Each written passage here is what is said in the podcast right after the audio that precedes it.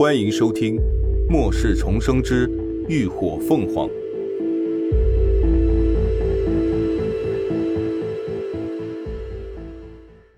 第二百三十八集《冒险者的乐园》。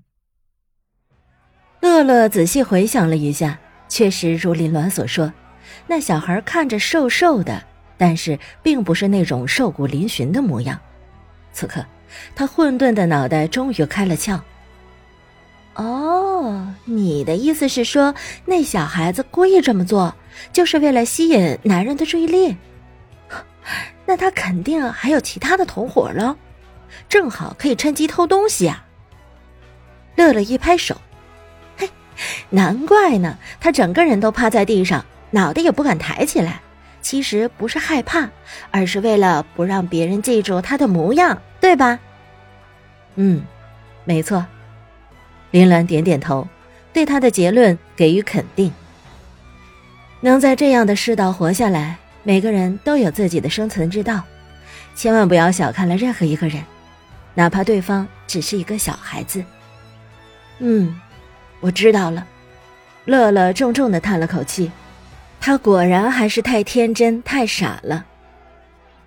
林鸾拍了拍他的肩，不再多说什么。其实，他还有一个更重要的原因没有说。前世，他们第一次不夜城时，在这里也发生过类似的事件。当时乐乐自然是见义勇为了，可最后自己兜里的东西却被人偷了个干净，为此他还委屈的哭了许久。有了前车之鉴，林鸾自然不会再让不愉快的事情重演。又过了四十来分钟。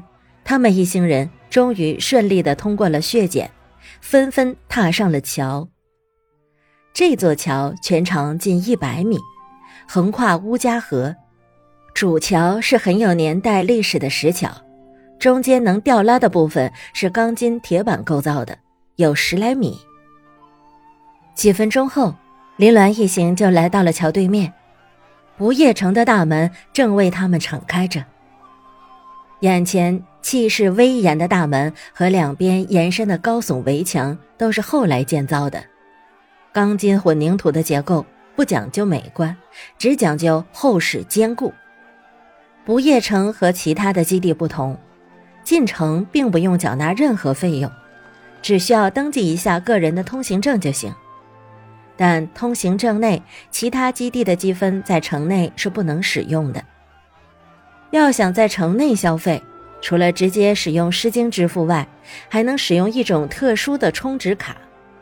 这种充值卡不仅能充值赠额，还延续了末世前的会员制度。只要充值消费，就会获得相应的积分，积分越高，会员等级也越高。有一些场所能够享受到相应的折扣和待遇，比如。积分攒满一万分，就可以换得一张白金卡，以后在城内任意一家旅馆都能免费留宿，所有的娱乐场所都能享有八折的折扣。而这种会员卡的等级分为普卡、银卡、金卡、白金卡、黑金卡，以及最高级别的钻石卡。白金卡以下都不采用实名制，任何人只要持卡就能够使用。前世，秦志远就有一张实名认证的白金卡。林鸾他们进城自然是要消费的，所以干脆花了六百颗粉晶，直接兑换了两张金卡。反正这些诗经也是别人送上门的，不用白不用。一进城门，众人就被眼前的景象吸引了注意。放眼望去，四周全是大大小小的商铺。散摊，所卖的东西也是五花八门、各式各样。这里是不夜城的自由集市，比之前他们所在的长荣基地见到的交易市场还要大得多。只要缴纳一颗白金，就能在街尾两边随意摆摊，而且没有时间限制。很多零散的商摊直接就在原地搭起了帐篷和遮阳伞，吃睡都在里头。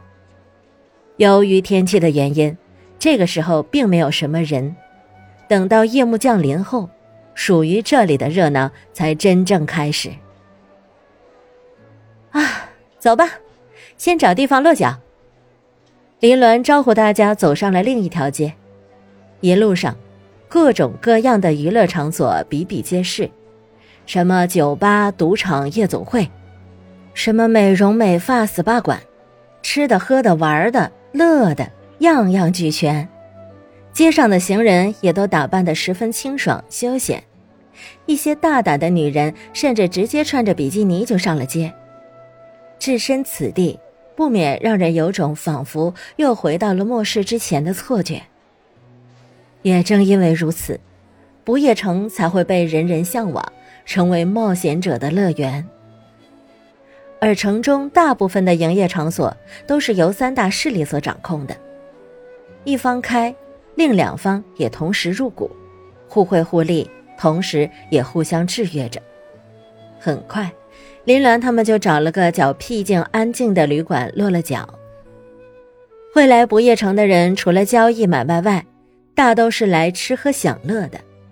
晚上会住在旅馆的人少之又少，所以住宿费并不高，一晚上只需要十颗透晶，而且还能按时段免费水电。